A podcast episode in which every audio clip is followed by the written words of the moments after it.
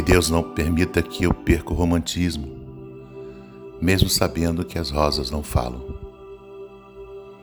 Que eu não perca o otimismo, mesmo sabendo que o futuro que nos espera pode não ser tão alegre.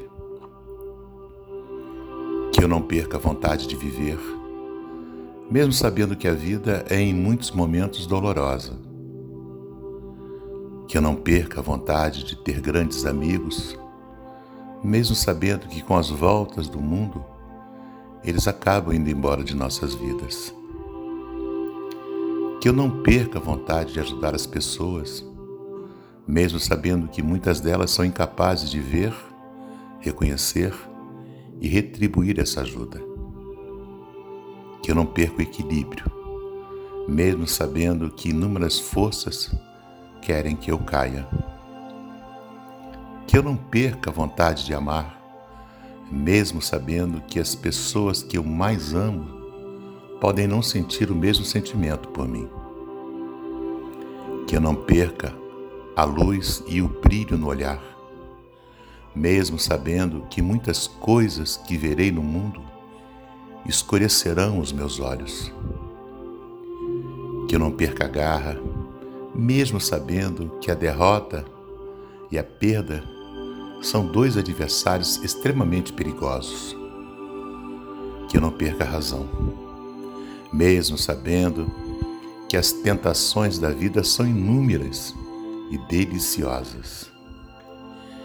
Que eu não perca o sentimento de justiça, mesmo sabendo que o prejudicado possa ser eu. Que eu não perca o meu forte abraço, mesmo sabendo que um dia os meus braços estarão frágeis.